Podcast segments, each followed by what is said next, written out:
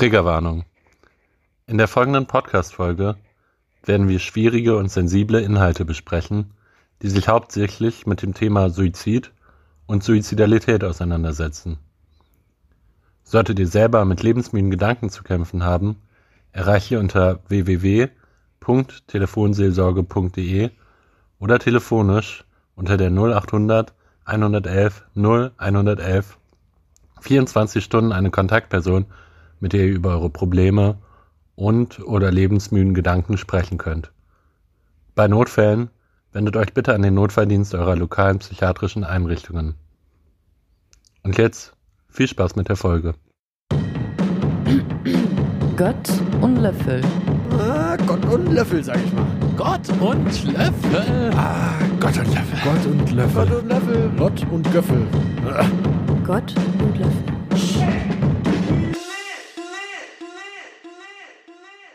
Hallo und herzlich willkommen bei Gott und Löffel, einer neuen Episode im neuen Jahr, dem Podcast, der zwei Themen miteinander verbindet. Hallo Moritz. Frohes Neues, Luca. Frohes Neues. Ein Jahr Gott und Löffel und die achte Folge jetzt und ähm, wieder zwei Themen, die wirklich gar nicht zueinander passen. Diesmal echt. Ja, das erste ist SpongeBob. Eine Wie, wie bitte? SpongeBob. SpongeBob. SpongeBob, ja. Ja, okay. Ähm, ja, was soll man zu SpongeBob sagen, Moritz? Ja, äh, es gibt eigentlich gar nicht viel zu sagen. Jeder kennt es, die prägendste Kinderserie für unsere Generation und wahrscheinlich ohne zu übertreiben, eine der wichtigsten und einflussreichsten Kinderserien aller Zeiten.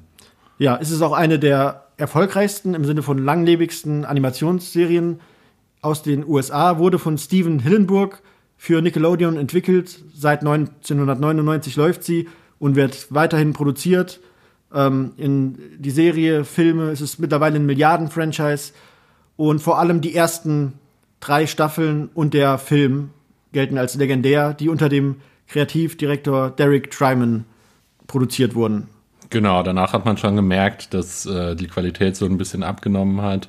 Ähm, Luca hat gerade erwähnt, was für ein riesen Franchise das mittlerweile ist. Auch in Deutschland kommen jährlich äh, SpongeBob-CDs raus mit Featuren von Knossi, Kapital und bedient immer noch die Kinder, die jetzt jung sind, quasi. Genau, ist jetzt auch ein neuer Netflix-Film rausgekommen, ich glaube im Oktober oder November.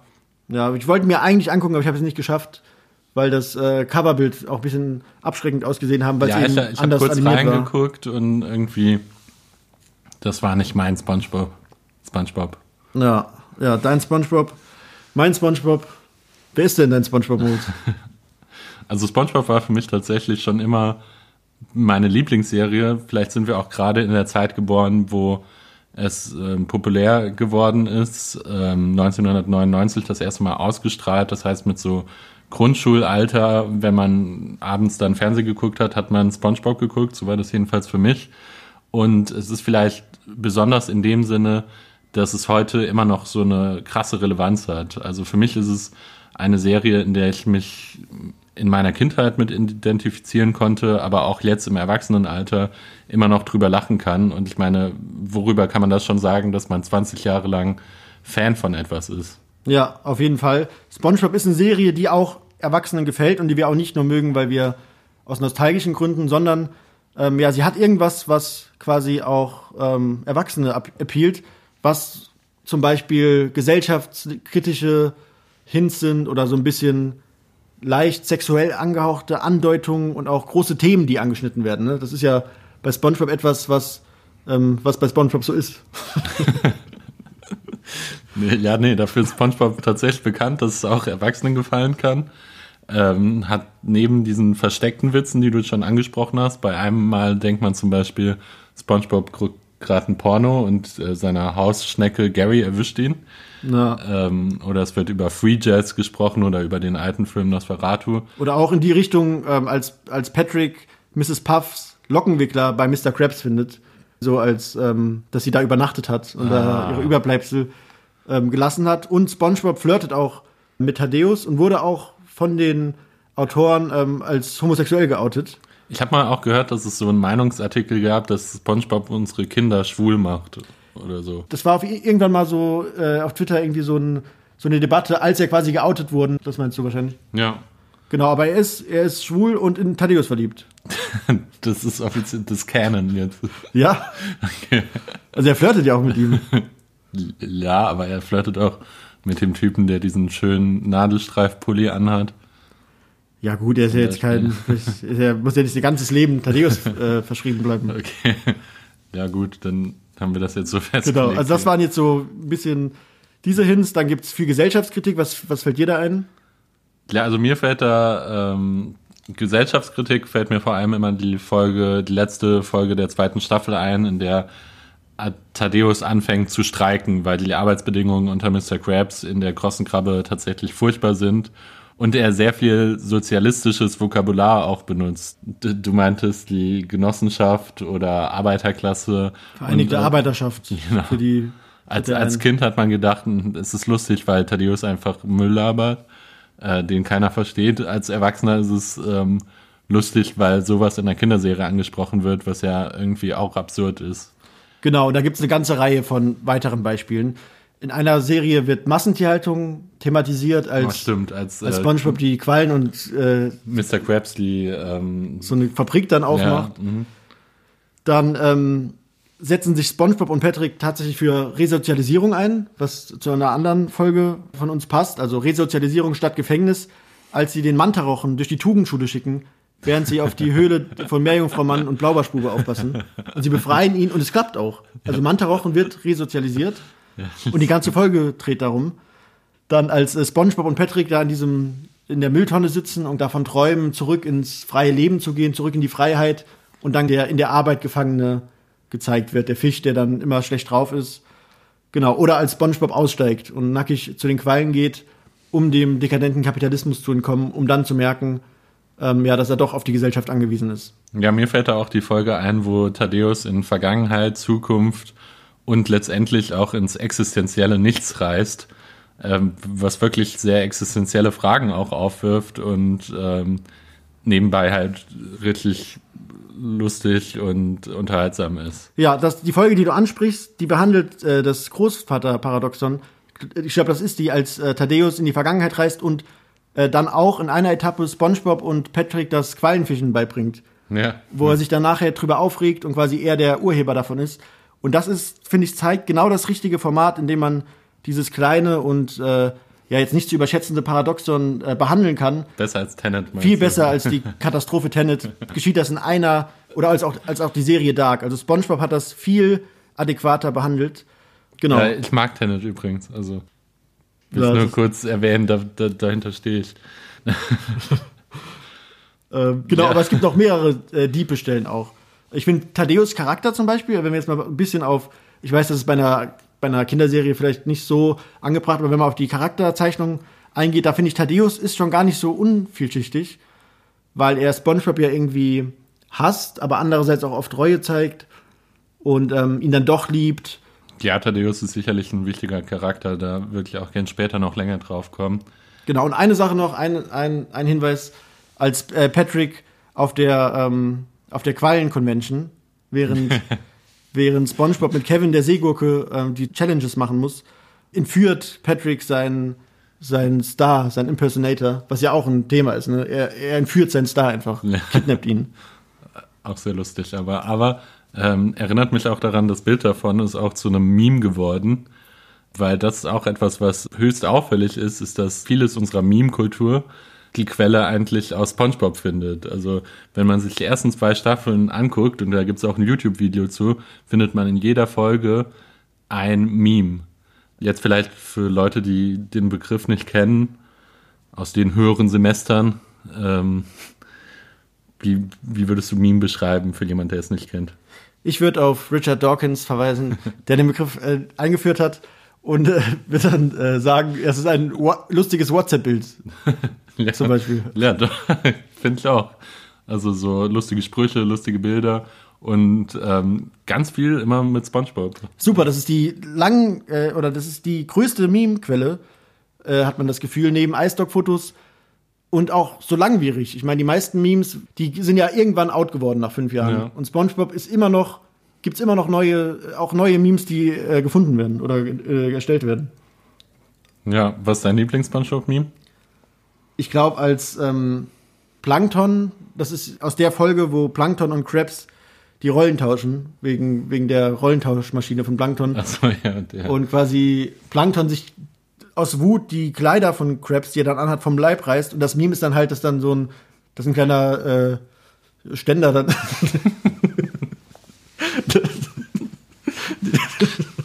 das, Das ist echt dein Lieblingsfilm. ja, das, ist- das Meme ist halt dann so bearbeitet noch, dass der halt ein, eine Erektion hat. Latter. Genau, und aber es gibt viele, also ich habe, also das ist jetzt schwer bei so vielen auf Kommando da irgendwie die Ja. guten äh, rauszusuchen. Was ist dein, was ist dein Lieblingsmeme? Ähm, das mit ähm, Hallo, sprich mit der großen Krabbe. Ah ja. Nein, hier ist Patrick. Patrick. Hallo, sprich mit der großen Krabbe. N- Nein, hier ist Patrick. Ja, das Nochmal. ja, öfters. Ja, oder dann nehmen wir halt Bikini Botten und schieben es dahin. Also es gibt, es gibt unendliche.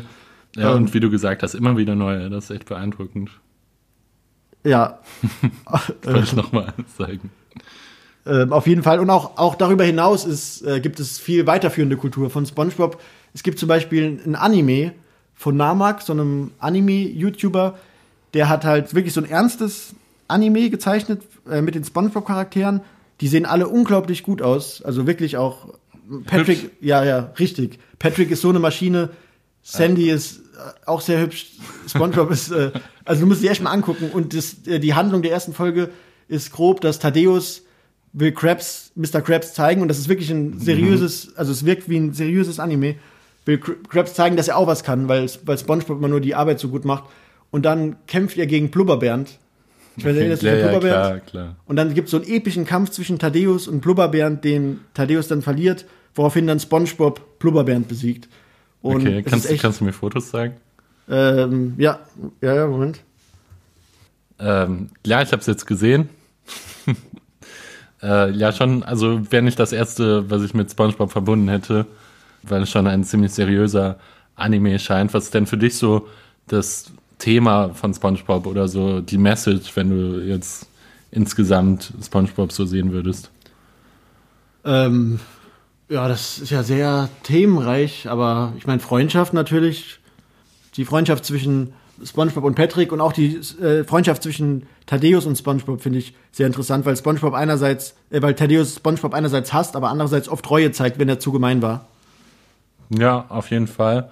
Für mich ist das Thema oder das große Thema eigentlich dieses, was du schon angesprochen hast, zwischen Erwachsensein und Kindsein. Also es gefällt nicht nur Erwachsenen und Kindern, sondern es geht auch viel um Kindlichkeit und das eigene Kind bewahren. Auch im Film geht es ja darum, weiter ein taubes Nüsschen zu bleiben.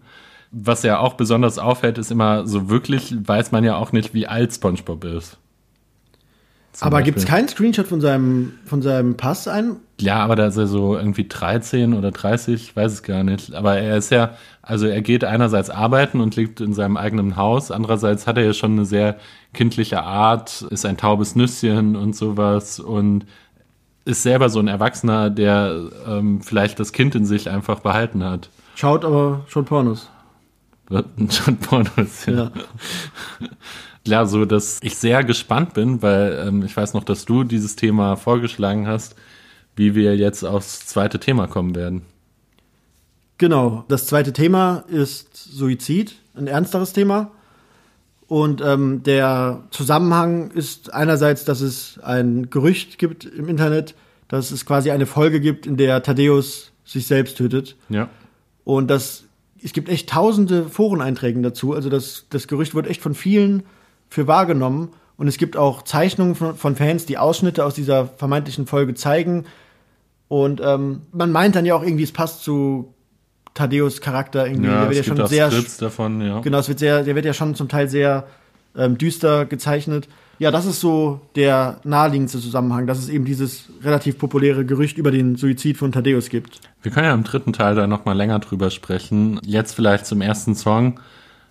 Was hast du denn mitgebracht? Wir haben ja schon über Memes geredet. Ich habe einen Song von einem Meme-Rapper mitgebracht, von Skinbone, der den Outro-Beat von SpongeBob gesampelt hat. Ja, und generell der Soundtrack von SpongeBob ist ziemlich cool. Also auch dieser 12th Street Track, der immer wieder vorkommt und auch die Lieder innerhalb der Serie sind, sind äh, nice. Also es hat einen guten Soundtrack und ich spiele den Track Bikini Bottom von Skinbone.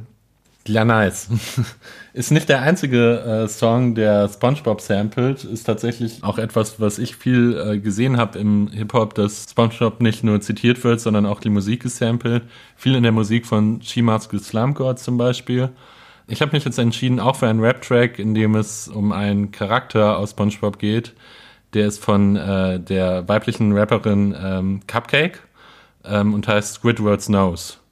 In dem Song geht es darum, dass sie ja ein enttäuschendes Date hat, weil der, der Penis ähm, vom Date ist kleiner als ihre eigenen Zehen.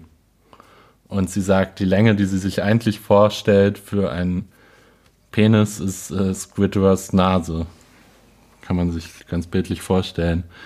Ähm, Cupcake ist eigentlich bekannt dafür, dass sie sexuell offensive, lustige, empowering Female Rap macht und ich glaube deswegen war es umso mehr ein Schock, dass sie am 7. Januar 2019 tatsächlich getweetet hat, dass sie sich das äh, Leben nehmen würde.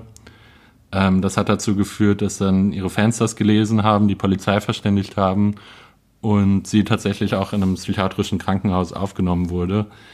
Im Nachhinein hat sie sich sehr bei ihren Fans bedankt, hat gesagt, vielen Dank, dass ihr für mich da wart, dass sie das Signal ernst genommen hat. Und das ist, glaube ich, etwas, woraus wir schon lernen können, dass Suizidalität nicht nur Leute betrifft, bei denen man das immer direkt denkt und ja, dass jedes Signal da auch immer gut ist, wenn man da Hilfe bekommt. Dann bis gleich. Gott und Löffel. Ah, Gott und Löffel, sag ich mal. Gott und Löffel. Ah, Gott und Löffel. Gott und Gott Löffel. und Löffel. Gott und Göffel. Gott und Löffel. Ja, willkommen zurück aus der Pause. Sehr gutes, äh, sehr gutes Lied. Hat mir sehr gefallen von dir. Cupcake. Squidward's Ja, Nose. hat auch echt Lust gegeben, nochmal SpongeBob zu gucken. Ja. Ähm, aber anstatt das zu machen, reden wir jetzt über ein ernstes Thema. Ähm, Suizid. Ja. Luca, wie viele Menschen denkst du suizidieren sich denn jedes Jahr jeweils weltweit? Weltweit weiß ich es nicht. Ich kenne jetzt die Zahlen von Deutschland, wo es circa 10, 11.000 pro Jahr sind Genau. in den letzten Jahren. Wie ist es weltweit? Ja, weltweit sagt man so 800.000. Da wird nicht die Dunkelziffer mit einberechnet von ungeklärten Todesursachen, die oft ja auch Suizid sind oder zum Beispiel äh, Überdosierungen von ähm, Drogen, wo man auch nicht immer feststellen kann, ob das vielleicht aus suizidaler Absicht war, so dass man sich vorstellen kann, so einmal im Jahr verschwindet sozusagen eine Stadt in Größe Köln an Menschen Ja. ähm, und stirbt an Suizid. Woran man das auch veranschaulichend sehen kann, ist, wenn man das sich in Deutschland mit anderen, wenn man das mit anderen Todesursachen vergleicht. Also es gibt circa 10.000 Suizide pro Jahr, circa 10 bis 15 Mal so viele Versuche. Im Vergleich dazu gibt es 3.000 bis 3.200 Verkehrstote pro Jahr, ähm, 74 Tote durch Alkohol und Tabak und ähm, 545 Menschen sind 2019 äh, durch Tö Tötungsdelikte gestorben. Also Relevant weitaus- weniger. Genau, Ja. also Leute ähm, nehmen sich eher viel mehr selbst das Leben als anderen. Genau.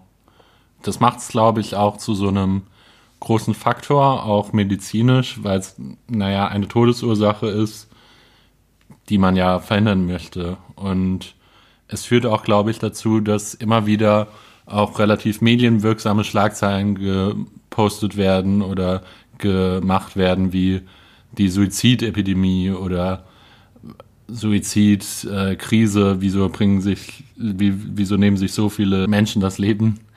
Interessanterweise ist es aber so, dass seit den 80er Jahren die Anzahl an Suiziden in Deutschland fast um die Hälfte gesunken ist. Ja. Das ist erstmal eine gute Nachricht. Psychiatrische Erkrankungen werden mehr diagnostiziert und führen häufiger zu Erwerbsminderungen über die letzten Jahre, so dass wir jetzt auch nicht sagen, es liegt daran, dass psychische Erkrankungen weniger werden oder dass man die ignoriert, die Fälle, sondern man hat tatsächlich einen gewissen ja, Therapieerfolg gesehen über die letzten 20 Jahre, was für mich als Mediziner natürlich erfreulich ist. Ja, ich meine, generell ist die Psychologie und Psychiatrie ja relativ jung. wie es davor war, will man ja gar nicht wissen, wie, da, wie damals Suizidenten irgendwie behandelt wurden. Ja. Und das trägt wahrscheinlich auch dazu bei. Genau. Suizidalität, was ist das eigentlich? Wir nennen das alle Erlebens- und Verhaltensweisen von Menschen, die den Tod anstreben, beziehungsweise als mögliches Ergebnis einer Handlung in Kauf nehmen.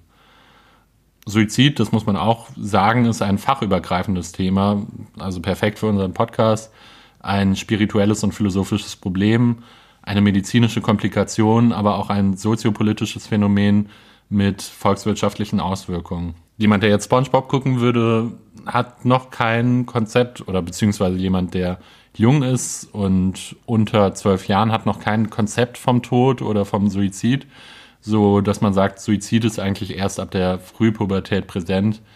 Dann wird es aber schon relativ schnell ein großes Thema, so dass die dritthäufigste Todesursache bei Jugendlichen und jungen Erwachsenen auch der Suizid ist. Was ist das, was ist das Durchschnittsalter? Von Suizidenten. Ähm, ich kann dir sagen, dass es am höchsten ist bei älteren Männern. Also bei über 70-Jährigen ist die Suizidrate am höchsten. Suizidversuche eher bei äh, Frauen zwischen 15 und 24. Okay. Ähm, hohe Suizidraten sind auch oft Anzeichen eines gesellschaftlichen Missstandes. Wir haben schon über viele Risikofaktoren in diesem Podcast geredet tatsächlich. Das mit den Männern hatten wir bei Toxic Masculinity, also dreimal mehr Männer bringen sich, also nehmen sich das Leben als Frauen. Das Alter, wie gesagt, hohes Alter, darüber haben wir auch schon gesprochen. Auch die Herkunft, zum Beispiel Südkorea hatten wir im letzten, der letzten Folge. In Französisch-Guayana ist es tatsächlich auch ein Riesenthema. Armut ist ein Risikofaktor, Arbeitslosigkeit ist ein Risikofaktor. Es gibt ein Land, in dem sich mehr Frauen umbringen als Männer. Weißt du welches? Ähm, China? Ja. Echt? Ja, das stimmt. Ah, geil. Ja, gibt's viele, Also ähm, nicht geil, sorry. gibt's viele ähm, Gründe, die man dafür findet. Man sagt aber insgesamt, und da werden wir sicherlich später nochmal zu sprechen drauf kommen, dass 90 Prozent aller Leute, die sich suizidieren, unter einer psychischen Erkrankung leiden. 90 heißt aber auch nicht 100. Genau, das, äh, das habe ich mich auch gefragt, ob in der Medizin quasi dem Suizid notwendig eine Krankheit vorhergeht, also ob der Sterbewunsch pathologisch ist per se. Also es ist ein Symptom einer Erkrankung und es gibt eine laufende Diskussion darüber. Per Definition, so wie es im Moment als Diagnose steht, ist es aber keine eigenständige Erkrankung, so dass man auch sagt, es gibt sowas wie Bilanzsuizide. Ob das denn der Fall ist oder ob das nicht der Fall ist, ist ähm, im Moment noch Diskussion wissenschaftlicher ähm, ja, Meinungsverschiedenheiten, auf die ich auch gern später nochmal zu sprechen kommen würde. Ein anderes häufiges Missverständnis ist ähm, aber, um das in diesem Kontext auch zu sagen, Suizidalität ist häufig kein langer Plan. Wenn wir gerade an die Alltagssprache denken, ich glaube, das vermutet man immer, dass Suizid so eine sehr wohlüberlegte Entscheidung ist. Das ist es aber meistens eigentlich nicht. Es ist sehr häufig impulsiv. Ähm, eine US-Studie hat gesehen, dass in 25 Prozent der Fälle die Suizide ähm, zwischen der Entscheidung und der Umsetzung eigentlich nur eine Überlegung von fünf Minuten hatte, ähm, was ja schon relativ eine hohe Zahl ist dafür. Man nennt das raptusartig, ähm, dass man sozusagen nicht groß drüber nachdenkt, sondern sich das Leben dann nimmt. Insgesamt sind 60 Prozent der Fälle von Suiziden innerhalb eines Jahres entschieden worden und nicht länger und nicht lange Hilfe geholt, sondern in den meisten Fällen ist es wirklich eine kurzwirksame Entscheidung. Also 25 Prozent fünf Minuten und 60 Prozent innerhalb eines Jahres. Okay. Das heißt, das macht es auch sinnvoll, dass man Suizidprävention betreibt. Das, also, weil man einfach sagt, naja, vielleicht ist es eine Entscheidung, von der man auch jemanden wirklich abbringen könnte und wie in dem Fall der äh, von Cupcake, die ich gerade ja genannt habe, die Rapperin, auch etwas, wo die Leute danach dankbar sind, dass sie ähm, sich nicht dafür entschieden haben. Ein gutes Beispiel dafür ist, dass in Sri Lanka in den 90ern gab es extrem viele Suizide, da stand es vor Französisch-Guayana und Südkorea. Die meisten Suizide haben auf dem Land stattgefunden. Dann hat man aber irgendwann gemerkt, das liegt vor allem daran, dass die Pestizide, die benutzt werden in Sri Lanka, relativ gut äh, wirksam sind, um ähm, sich zu suizidieren. Also die wirken antikulinär und da, damit ging es relativ schnell, ähm, ja, sich das Leben zu nehmen. Und seitdem man diese Pestizide dann ausgetauscht hat, sind die Suizidraten wirklich richtig schnell gefallen. Okay. Was ja dagegen spricht, dass man sagt, die wollten sich unbedingt das Leben nehmen, sondern es war eine Frage von Availability. Ja, da hat man die Lebensbedingungen so geändert, dass der Wunsch quasi geschwunden ist. Und das ist auch so ein bisschen das, was Suizidprävention insgesamt versucht. Zum Beispiel an Brücken dann so die zu bauen, dass man da jetzt nicht runterspringen kann, dass man da hohe Netze aufstellt ähm, und es den Leuten eben so schwer wie möglich macht, sich impulsiv zu suizidieren. Ja, ist die Hemmschwelle auch größer. Genau. Es gibt diese, ähm, habe ich ja darauf angesprochen, dass es innerhalb der letzten 30 Jahre eigentlich zurückgegangen ist, die Suizidrate. In den letzten fünf bis sechs Jahren ist es allerdings gestockt, weil, und da kann man sich auch wieder das über die Suizidmethode erklären, weil die Anzahl der Suizide wieder gestiegen ist mit Methoden, die äh, in Internetforen tatsächlich gefunden wurden. Also das Internet hat sich innerhalb der letzten Jahre auch in eine Richtung bewegt, in denen in vielen Foren über die beste Möglichkeit halt äh, gesprochen wird, wie man sich suizidiert. Und ähm, das hat zu einem enormen Anstieg dieser Methoden gef äh, geführt. Was auch wieder ein interessanter Punkt ist, dass diese ähm, Zugänglichkeit der Methode einfach ähm, ja oft das Entscheidende ist und das, was man präventieren muss. Wir haben jetzt schon über Medien gesprochen. Medien ist tatsächlich auch ein Thema, wo jetzt viel in den letzten Jahren äh, Suizidprävention versucht wurde, weil man wissenschaftlich herausgefunden hat, dass es sowas wie den sogenannten Werther-Effekt gibt. Hast du von dem gehört? Ja, ja, klar. Das ist mein, ich meine, wir sind ja auch ein Podcast der Kultur und Wissenschaft vereint. Da ist das ja eine der populärsten Verwebungen. Also als Goethe die Leiden des jungen Werther veröffentlicht hat, gab es halt Nachahmungen von echten Personen, die die Romanfigur imitiert haben worauf die Diskussion entstanden ist, glaube ich. Ich weiß nicht, ob es die davor gab. Ja, wie medienwirksam sowas denn ist und was da die Verantwortung ist. Und das hat man ja auch bei aktuellen Fällen. Ich meine, äh, genau. 13 Reasons Why, Tote Mädchen lügen nicht, wurde auch sehr kritisiert, weil es eben den, den Suizid näher bringt, oder? Genau. In Deutschland hat man das auch medienwirksam zum Beispiel an dem Fall Robert Enke gesehen, der ja sehr irgendwie in den Schlagzeilen stand. Dann gab es auch eine große Trauerfeier und man hat wirklich äh, epidemiologisch, statistisch dann gesehen, dass nicht nur die Anzahl der Suizidenten die Monate danach gestiegen ist, sondern auch Jahre danach und ähm, die Methode auch wieder, also Bahnsuizidenten, ähm, ist stark gestiegen danach. Das gleiche mit äh, Robin Williams, vielleicht noch aktueller in ja. Amerika, wo sich mehr Leute erhängt haben, ähm, nachdem das Medien öffentlich wurde. Bevor es Vorher war es gar nicht der Fall, weil niemand davon wusste. Seit das publiziert wurde, gab es dann äh, mehr Suizide durch Erhängen. Das heißt, man, man muss das reflektieren, wie man sich mit dem Thema auseinandersetzt, weil es eben nachgewiesenerweise Effekte haben kann. Genau, es äh, gibt eine gewisse Verantwortung für Journalisten und Leute, die in den Medien arbeiten. Ähm, die World Health Organization, also die WHO, hat diesbezüglich sogar 2017 dann Leitlinien oder Richtlinien, weil die können ja nicht entscheiden, aber haben Empfehlungen rausgegeben, ähm, wie man als verantwortungsvoller Journalist über Suizid berichten sollte. Zum Beispiel nicht die Methode erwähnen, darüber haben wir ja jetzt gesprochen. Ähm, genau prüfen, ob es wirklich eine Schlagzeile wert sein muss. Da denkt man ganz häufig an die Bild oder andere Springer Verlagszeitungen, die sowas oft nicht bedenken und angemessene Sprache verwenden. Also man sollte weder vom Selbstmord reden, ähm, weil man sagt, das ist stigmatisierend, weil es ja in dem Sinne keine Straftat ist wie der Mord und vor allem keine heimtückische. Noch sollte man aber auch vom Freitod reden, der das Ganze dann romantisiert oder glorifiziert. Oft solche Schlagzeilen wie auch, ähm, er hat nie in unsere Gesellschaft gepasst oder er war zu schwach für diese Welt, sollte man auch vermeiden, weil das Ganze einfach nicht nur die Verantwortung mehr in die Schuhe des Suizidenten schiebt, sondern auch das so glorifiziert, dass sich Leute, die zum Beispiel auch darüber nachdenken, getriggert fühlen in einer gewissen Weise und motiviert, dann das auch selber durchzuführen. Ja, also die Sprache hat eine Macht und die wird da benutzt.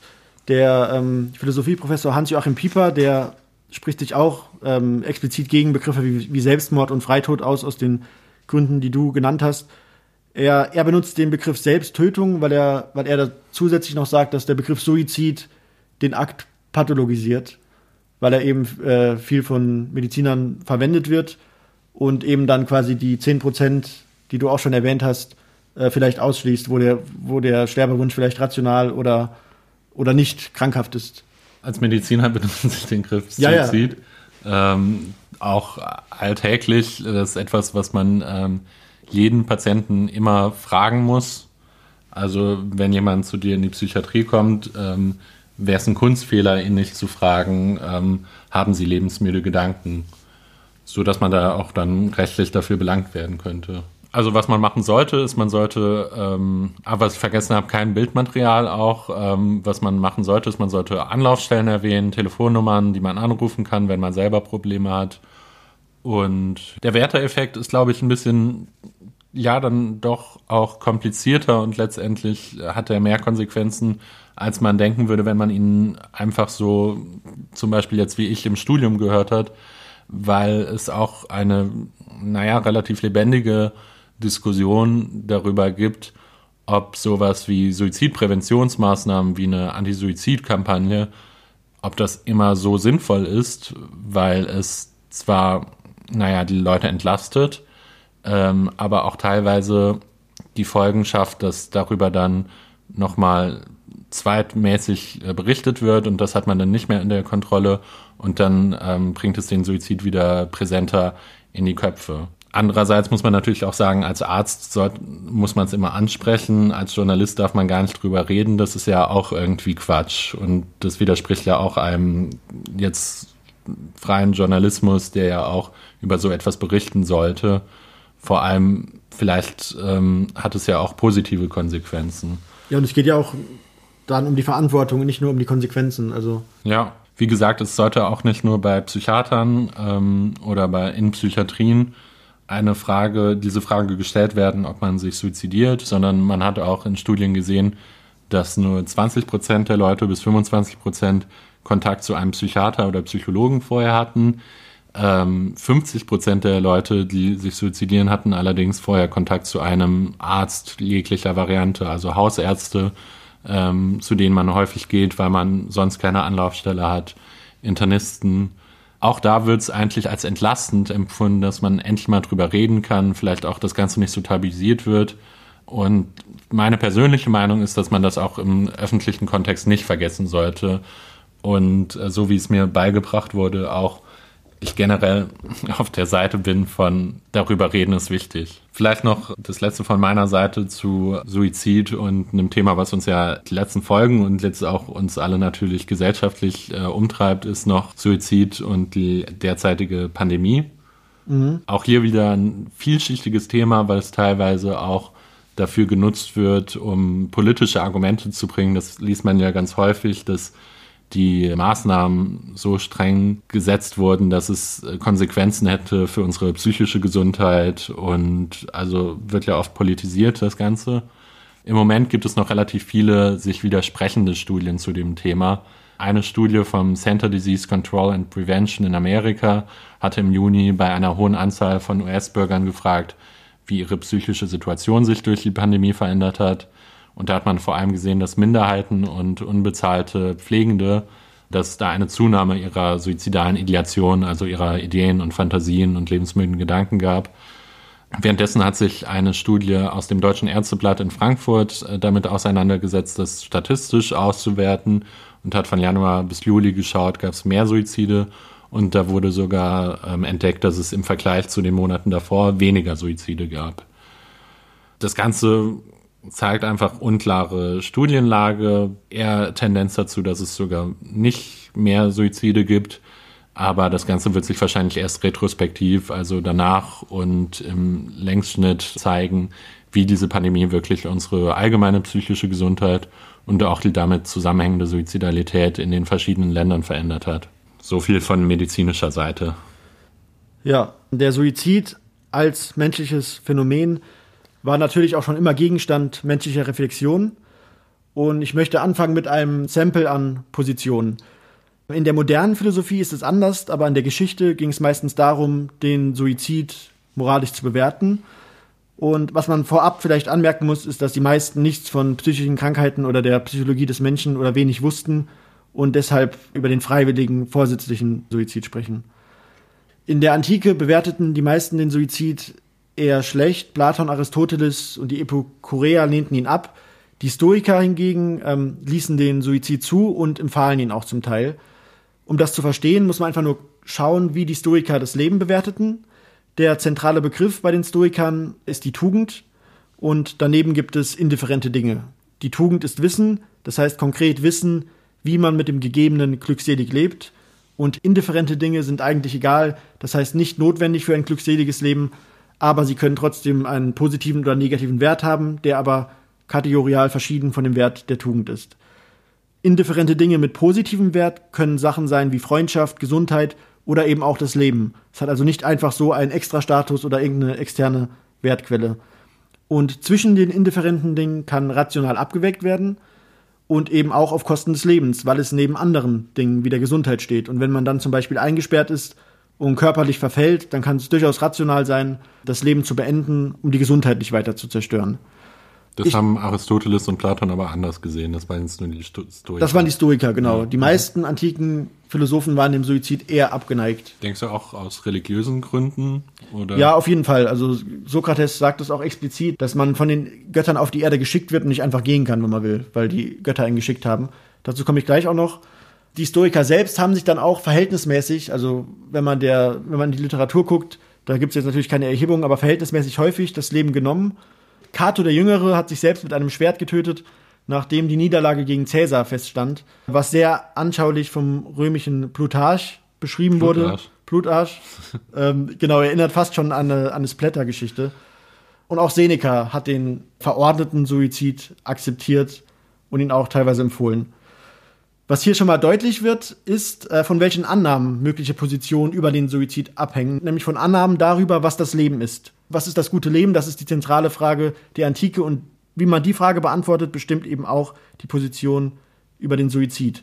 Wenn man das Leben als eines der Dinge neben anderen Dingen betrachtet, ist der schuldfreie und rationale Suizid möglich. Wenn man das Leben als heilig äh, betrachtet, dann eher nicht.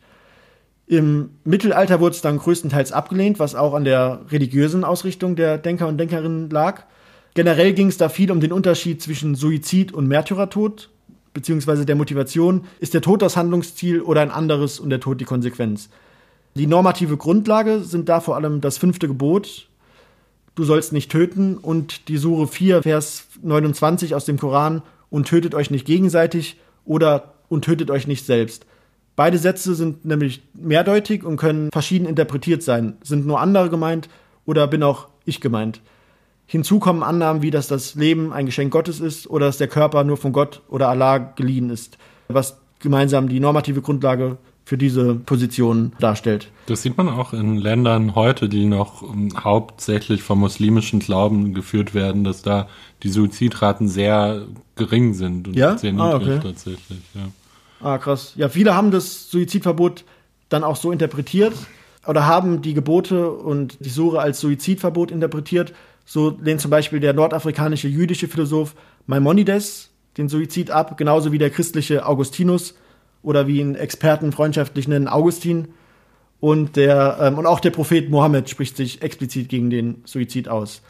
Das philosophische Mittelalter besteht zu einem Großteil aus arabischen Philosophen, die Platon und Aristoteles bearbeiten, was nicht immer unbedingt auf den ersten Blick erkennbar ist, weil die Namen dann in der weiteren Rezeption lateinisiert wurden. So wurde zum Beispiel Abdallah ibn Sina zu Avicenna und äh, Muhammad al-Ghazali zu Al-Gazelus. Ein Philosoph, bei dem das nicht nötig war, da der Name in beiden Sprachen funktioniert, ist der muslimische Philosoph Al-Farabi um 900 nach Christus, der sich während der Beschäftigung mit Platon fragt, ob der Tod dem Leben unter der Menschenwürde vorzuziehen sei. Und er beantwortet es mit Ja, indem er die Argumente von Sokrates und Platon aus äh, Phaidon und der Apologie des Sokrates, der Verteidigungsrede von Sokrates vor dem verordneten Suizid analysiert. Was ist denn der verordnete Suizid jetzt im Vergleich zu normalem Suizid oder was bedeutet verordnet in dem Wort? Das ist der Schillingsbecher im, im Fall von Sokrates. Das heißt, man kriegt einen Becher, den man trinken so, muss. ja. Also es ist kein freiwilliger Suizid. Und ähm, Sokrates selbst, wie du auch schon angedeutet hast, sagt, dass Suizid nicht erlaubt ist, außer wenn das Schicksal ihn fordert, wie zum Beispiel dann durch eine Verurteilung. Al-Farabi interpretiert das nun um, so dass auch das Leben unter der Menschenwürde den Suizid legitimiert. Und ich denke, dass die vielen Argumente von Sokrates, die auch sehr originell sind, das hergeben. Er bezieht sich auf politische Umstände. Er sagt, dass der Philosoph sich sogar auf den Tod freut und dass man Unrecht nicht mit Unrecht bekämpfen dürfe und schlägt deshalb zum Beispiel auch Fluchtversuche aus, die ihm sein Freund Kriton bietet, weil der Tod dann rational ist für ihn. Ich denke nur, dass Al-Farabis Erweiterungen auf den vorsätzlichen Suizid, wenn das Leben unter der Menschenwürde ist, Sinn machen, weil, ähm, genau, ich konnte den Originaltext nicht lesen, weil ich habe ihn bestellt, aber auf Arabisch leider. und es gab und es gab es auch irgendwie nirgends auf Deutsch. Aber also wie auch immer sein genaues Argument aussieht, äh, mir geht es um den Ansatz, den Suizid über ein würdeloses Menschenleben zu stellen, weil das eine weitere grundlegende Annahme freilegt, von den Positionen über den Suizid abhängen, nämlich das Menschenbild. Also es hängt davon ab, was ist das Leben und was ist der Mensch. Von Syrien, wo Al-Farabi 950 gestorben ist, springen wir in die Aufklärung. Dort wurde den Menschen viel eher die Freiheit, sich zu töten, zugestanden von zum Beispiel Montesquieu und David Hume. Immanuel Kant hat sehr prominent dagegen argumentiert. Und super viele haben sich damit beschäftigt. Schopenhauer sehr energisch für ein Recht auf den Freitod. Äh, Die Idealisten sind dann dagegen, die Existenzialisten auch. Jean Amery ist dann prominenterweise wieder dafür. Es ist also eine äh, andauernde und kontroverse Frage nach dem Recht am eigenen Leben, der sozialen Dimension von Suizid, wenn man die Interessen der Mitmenschen mit abwägt, zum Beispiel der Freiheit, sich das Leben zu nehmen und der Frage, ob es eine Pflicht ist, fertig zu leben. Jean Marie habe ich tatsächlich gelesen, Hand an sich legen. Also ich habe mich so ein bisschen drauf eingestellt, dass er jetzt so gegen die Psychiatrie wettert, weil das war ja noch in den 70ern, glaube ich, also das ist gar nicht so lange her. Was dann ganz befreiend war, ist, dass er sich nicht nur gegen die Psychiatrie ausgesprochen hat, sondern auch gegen die ganze analytische und logikbasierte Philosophie. Also er sagt, er bewegt sich lieber in der transzendentalen Widersprüchlichkeit, weil er sagt, alle Argumente, die man jetzt finden könnte gegen Suizid, die seien vielleicht valide, er will das gar nicht bewerten, aber nach dem Absterben, also wenn der Tod eintritt, äh, gelten diese Regeln ja eh nicht mehr, sodass sie auch nicht auf den Suizid angewendet werden können. Ja, und wodurch halt die Schrift dann populär war, ist, dass er quasi auch, Sich suizidiert hat, ja. genau, Man muss auch sagen, dass Jean Marie auch eine diagnostizierte psychische Erkrankung hatte.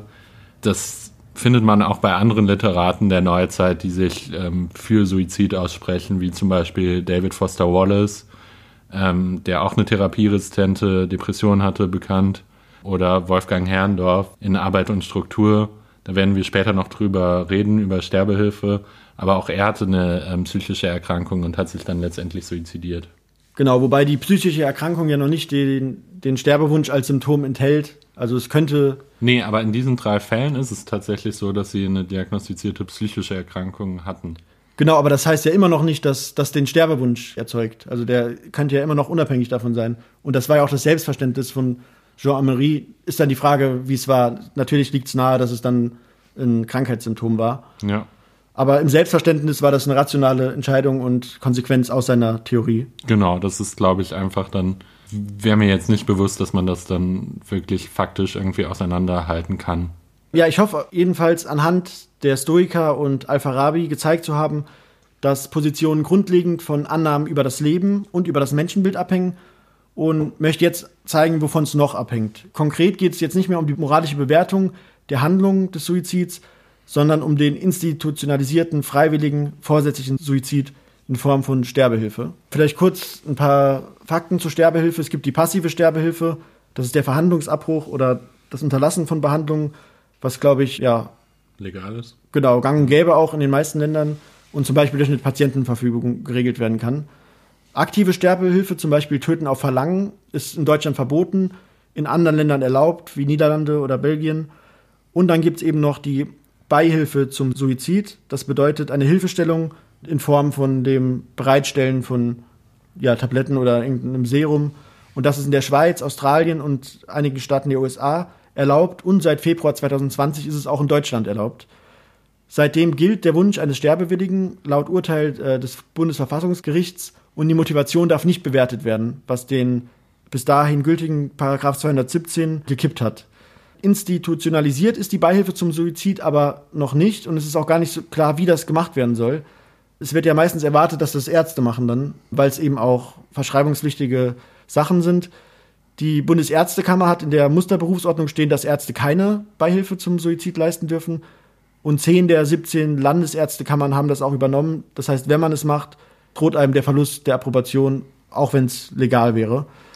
Ja, ist ähm, ja ein heiß diskutiertes Thema auch derzeit. Genau, und es wirft viele Fragen auf, wie man das machen soll. Also mit der Institutionalisierung fragt man sich, wer das machen soll. Ich kann die Position von vielen Ärzten, die ja, von denen ja ein großer Teil dagegen ist, wegen dem ärztlichen Ethos und, der, und dem Vertrauensverhältnis, ähm, auch verstehen, weil jeder von den Ärzten erwartet, dass sie es machen müssen. Aber man könnte ja zum Beispiel auch eine eigene Ausbildung zum Sterbehelfer machen, das wird ja auch alles diskutiert.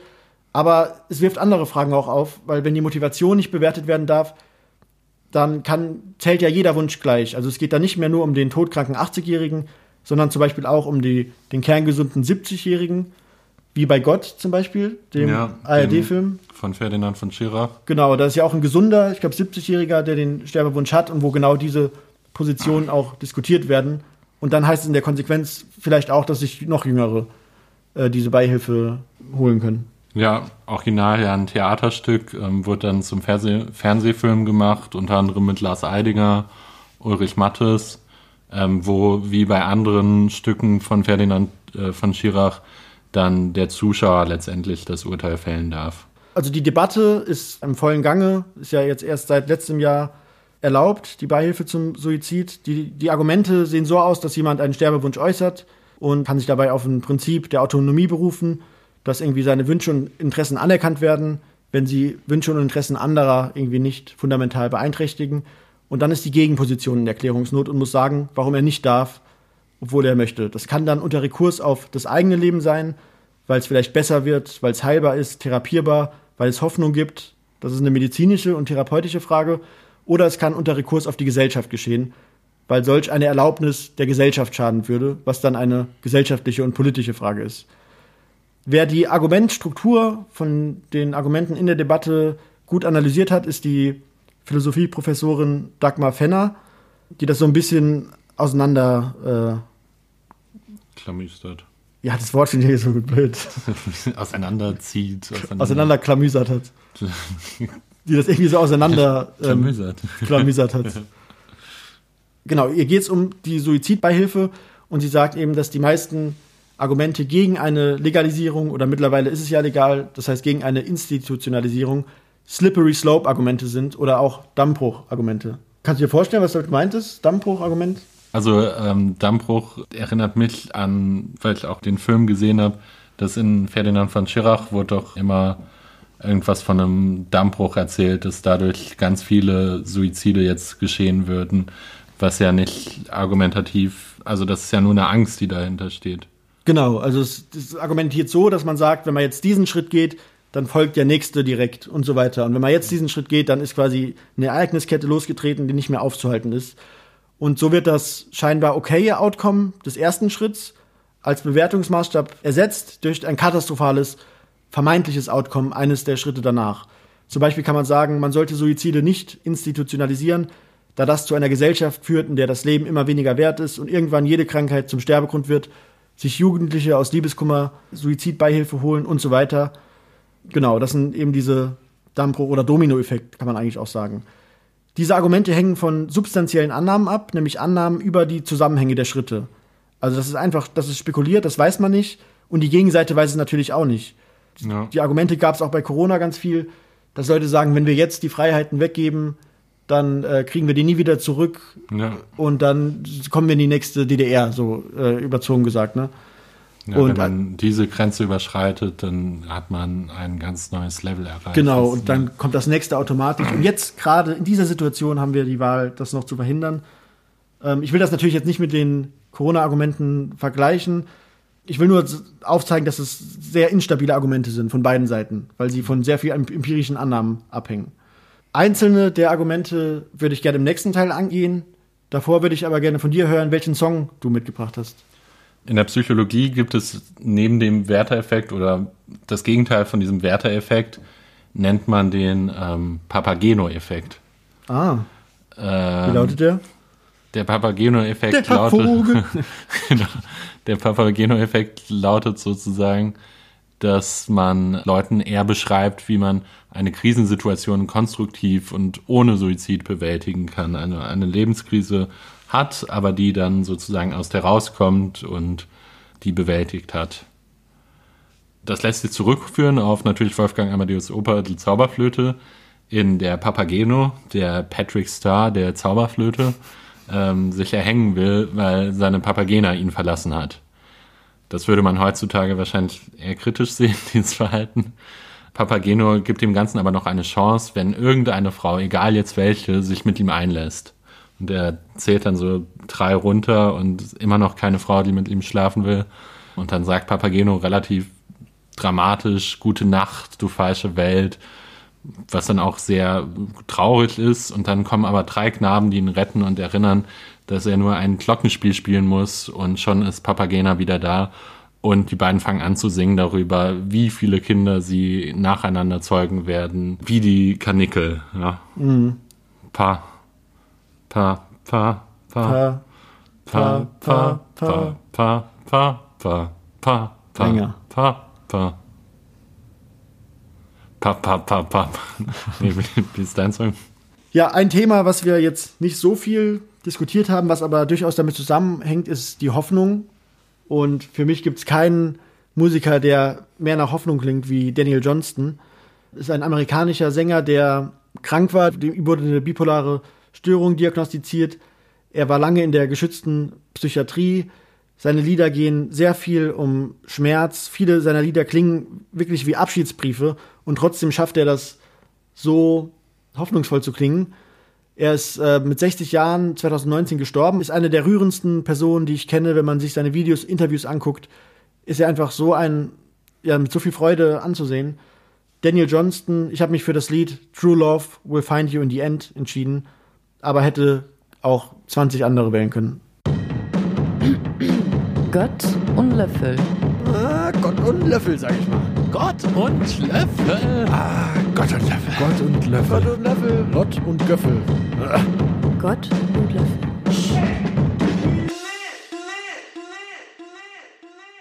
Tatsächlich eine Mischung aus traurig und hoffnungsvoll der Song gewesen. Ja, du hattest gerade über die Argumente gesprochen zum Dammbruch. Kannst du mir denn da auch ein paar nennen?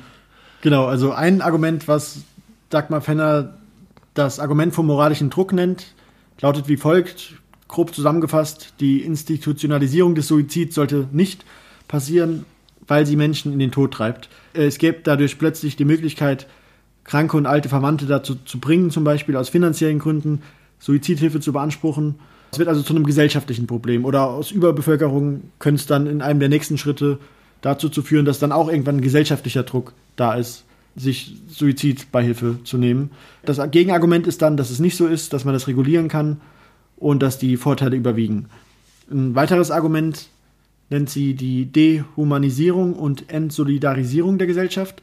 Auf Individuen bezogen bedeutet das, dass die Hemmschwelle zum Suizid deutlich sinkt. In jeder Krise würde nun diese Option mit einspielen, dass man sich ja das Leben nehmen könnte. Das Gegenargument ist, dass es nicht so sei und dass das Individuum eher in einer freien Lebensgestaltung bestärkt wird und dass das Vorhandensein der Option auch beruhigen kann und zum Weiterleben motivieren kann und dass es positive Seiten hat, den Suizid zu entstigmatisieren. Aber jetzt, du hast schon gesagt, schwierig zu überprüfen, diese ganzen Argumente, aber aus empirischer Sicht, aus Ländern, wo das ja lockerer gehandhabt wird, wie zum Beispiel in der Schweiz, gab es denn da wirklich eine Zunahme der Suizide? Ich weiß es nicht, ich denke ich denk nicht. Aber das ist auch das Schwierige an solchen Argumenten, weil, weil das auch der zehnte Schritt in zehn Jahren sein kann, den wir quasi mit diesem ersten Schritt dann initialisieren. Und den man dann auch gar nicht zurückverfolgen kann. Genau, also ja, es ist sehr, es beruht auf sehr vielen Annahmen. Neben den grundlegenden Annahmen von was ist das Leben, was ist der Mensch, eben auch auf diesen spekulativen und empirischen Annahmen. Auf die Gesellschaft bezogen heißt das, dass man, beim, wenn man beim Sterben hilft, die Gesellschaft so verändert in eine Richtung, wie wir sie nicht wollen, was ja auch sehr vage ist.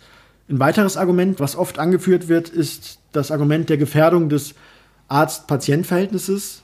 Das lautet, dass man die Suizidbeihilfe nicht institutionalisieren sollte, weil es der Mediziner durchführen müsste und das erstens dem ärztlichen Selbstverständnis und dem Ethos des hippokratischen Eids widerspricht und zweitens das Vertrauensverhältnis zwischen Arzt und Patient beschädigt, weil der, wenn der Arzt quasi als weiteres Behandlungsziel neben der Heilung, neben der, neben der Verhinderung des Todes, auf einmal ist da noch ein weiteres Handlungsziel, nämlich die Herbeiführung des Todes. Und das, so wird argumentiert, kann nicht gut sein, nur wenn ein Arzt niemals töten darf, gibt das dem Patienten ja das letzte Vertrauen.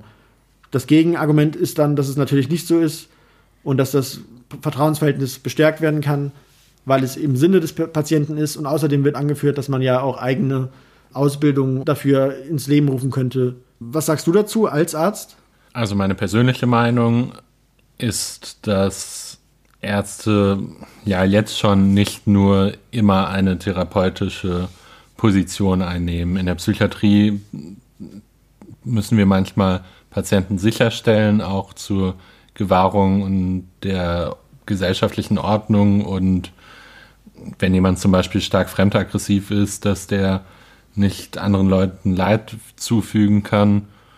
Insgesamt auch in der Palliativmedizin gibt es ja auch wirklich, dass man gemeinsam auch den Tod vorbereitet und ein Konzept findet, wie man es am angenehmsten gestalten kann, so dass ich es für mich persönlich eigentlich nicht so sehr widersprüchlich sehe.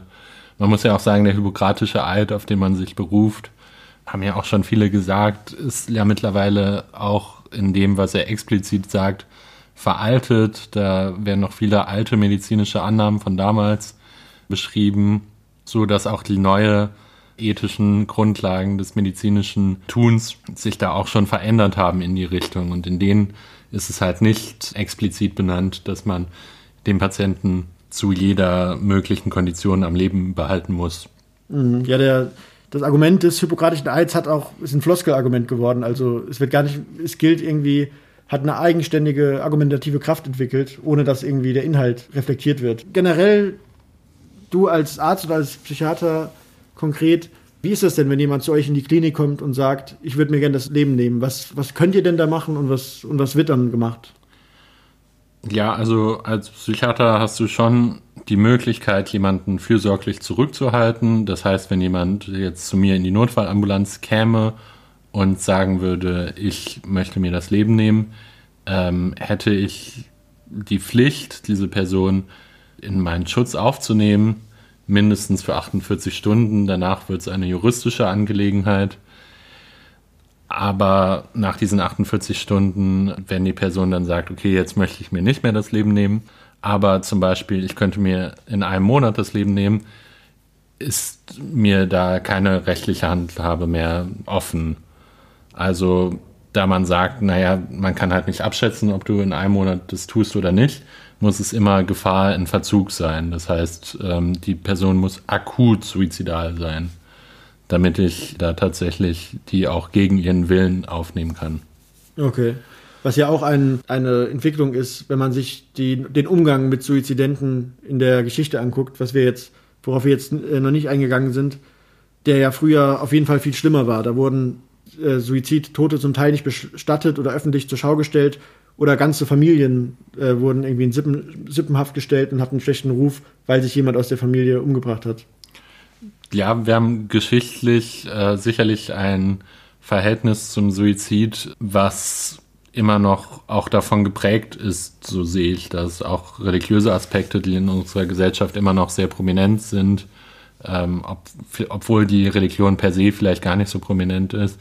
Aber ich denke so, dass äh, das immer noch eine Rolle spielt, auch in unseren Köpfen. Es geht halt auch darüber hinaus, dass es nur eine, oder in psychiatrischen Kreisen geht es darüber hinaus, dass es nur eine moralische Frage ist und wie entscheidet das jeder für sich, sondern du hast schon angesprochen, ähm, es ist auch eine Diskussion, ab wann sehen wir das als Krankheitsbegriff? Und zwar rein wissenschaftlich und evidenzbasiert ähm, wird im Moment noch darüber diskutiert, was mit diesen 10 Prozent ist, die sich nicht aufgrund einer psychischen Erkrankung das Leben nehmen wollen Ich habe tatsächlich diese Originalstudie, in der es heißt, dass es 90 Prozent sind, nicht gefunden. Damit will ich jetzt nicht suggerieren, dass es die nicht gibt. Aber es hätte mich tatsächlich interessiert, ob da die Daten irgendwie retrospektiv oder prospektiv genommen wurden. Ich kann mir aber vorstellen, dass in jedem Fall auch irgendwie immer ein Bias drin sein muss, weil wenn man danach sagt, naja, der hat sich umgebracht und dann ähm, hat er seiner Familie irgendwie erzählt, er war ganz Zeit traurig, kann man daraus wirklich eine Diagnose schöpfen. Das scheint mir, also da scheinen mir so ein paar Lücken zu sein. Ähm, es gibt aber auch natürlich Psychiater, die sagen, nee, es sind eigentlich 100 Prozent ähm, aller Suizide basieren auf psychischen Erkrankungen. Professor Ulrich Hegel aus Frankfurt hat im State of the Art Symposium des letzten Jahres, also 2020, zu Suizidalität zum Beispiel eine englische Studie zitiert, in denen fast 600 Hausarztpraxen ihre Akten zur Sichtung freigegeben hatten. Und da wurden die Suizidenten, also die Leute, die sich das Leben genommen haben, der Patienten der Hausärzte oder Patientinnen, wurden verglichen mit 18.000 Kontrollen, also Patienten, Patientinnen, die sich nicht das Leben genommen haben. Und die wurden verglichen. Und was in dieser Studie gesehen wurde, war, dass 39 Prozent der Suizidenten eine schwere Erkrankung hatten, 3,4 Prozent hatten ein Karzinom, also Krebs, so dass man jetzt davon ausgehen würde, wenn man das sehen würde, naja, vielleicht haben die sich aufgrund dieser schwierigen Erkrankung, vielleicht haben sie sich aufgrund der Krebserkrankung suizidiert. Im Vergleich dazu haben die Leute, die in den Kontrollen waren, also sich nicht das Leben genommen haben, aber genauso viel prozentmäßig eine schwere Erkrankung erleidet oder in 3,2 Fällen eine Krebserkrankung gehabt. Und äh, dieser Professor Hegel hat das so interpretiert, dass wir das oft überschätzen, dass eine körperliche Erkrankung wirklich Ursache des Todeswunsches ist und dass vielleicht dem, was wir in diesem Fall noch als freien Willen und als vielleicht Bilanzsuizid sehen würden, doch eigentlich eine psychische Erkrankung dahinter steckt. Für ihn ist es eigentlich so, dass 100 Prozent aller Suizide mit einer psychischen Erkrankung einhergehen. Für mich persönlich ist es jetzt so, dass ich finde, dass nicht jede Lebensrealität irgendwie psychiatrisiert werden muss oder auf so ein medizinisches Level gehoben werden muss. Und deswegen, ja, ich habe natürlich nicht das Expertise, was jetzt so ein Professor hat, aber für mich geht das doch dann wieder auch über eine wissenschaftliche Frage hinaus. Ja, das ist schwierig zu beurteilen, aber ich finde rein vortheoretisch kann man sich das, kann man da einige Überlegungen zu anstellen, ob es denn plausibel ist, den ähm, nicht psychisch pathologischen Suizid komplett auszuschließen. Ob das plausibel ist, den quasi als logische Unmöglichkeit darzustellen. Und klar kann man das so definieren.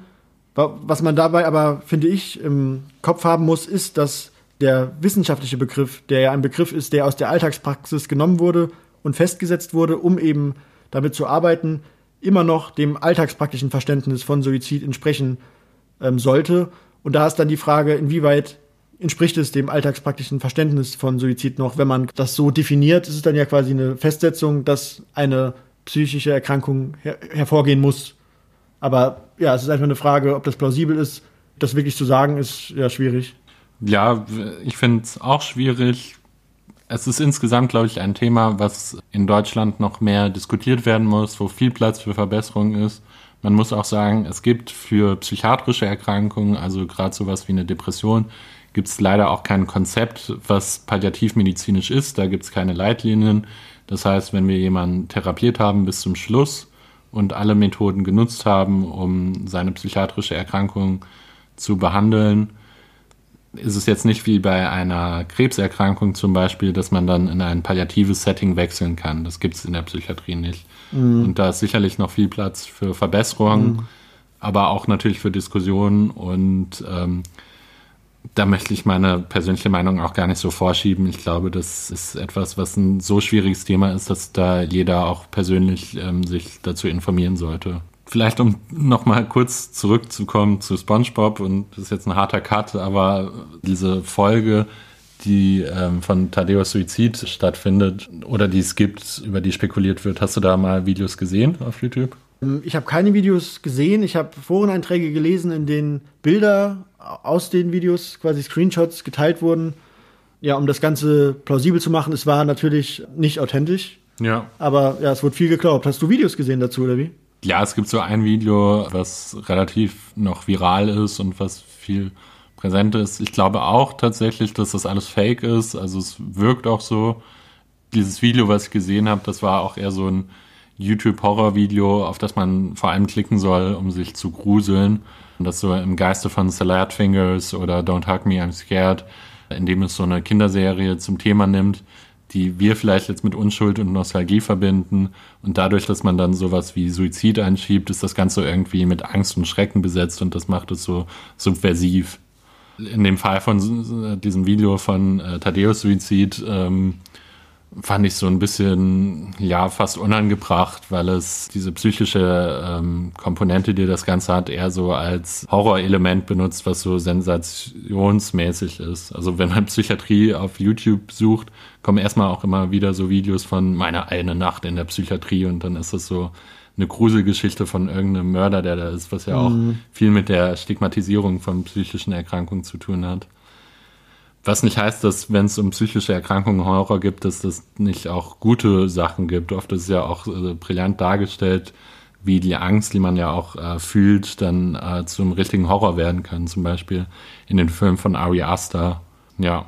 Aber insgesamt fand ich es vielleicht auch nicht gut, das Video, weil es so weit weg von dem ist, was wir von SpongeBob kennen. Weil SpongeBob für mich, was mir aufgefallen ist, dass es eigentlich nicht wie zum Beispiel bei den Simpsons, die vielleicht vergleichbar sind vom Impact. Es gibt nicht so die traurige Folge. Es gibt nicht die Folge, wo irgendjemand stirbt oder irgendwas SpongeBob erklären werden muss, was so traurig und schrecklich an unserer Welt ist, sondern diese Lebenskrisen werden dargestellt. Thaddeus als besonders prominent, melancholischer, tragischer Charakter. Aber es gehört irgendwie die ganze Zeit zum absurden Wahnsinn, der sowieso abläuft. Also es gibt auch diese Szene im ersten Film, wo dann Patrick und SpongeBob irgendwann, wo man denkt, die sterben jetzt, weil die vertrocknen.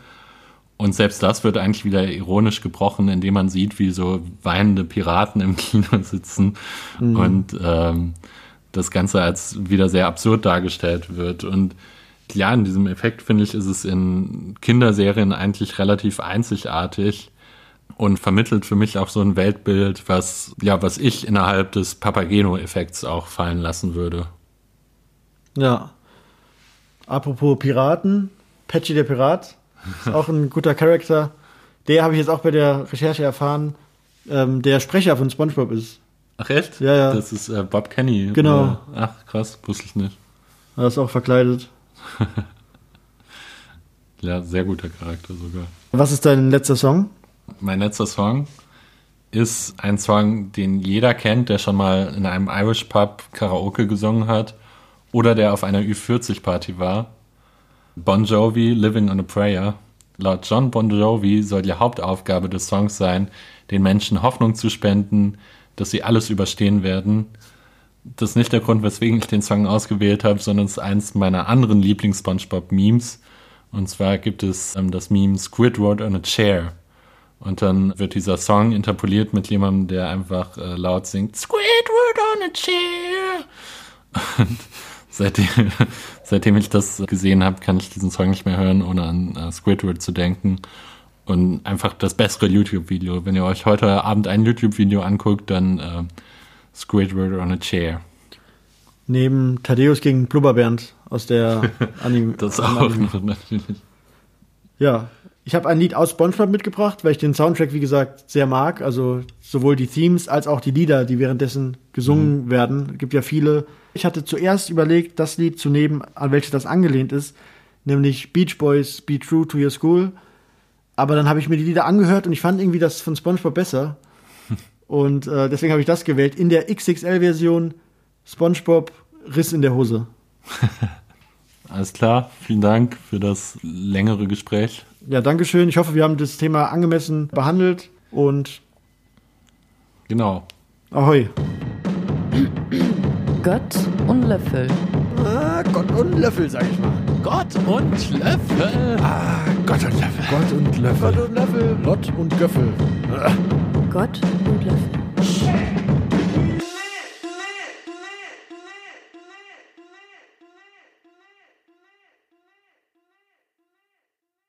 Das sind Butterziehen mit dem Blödsinn, der steht.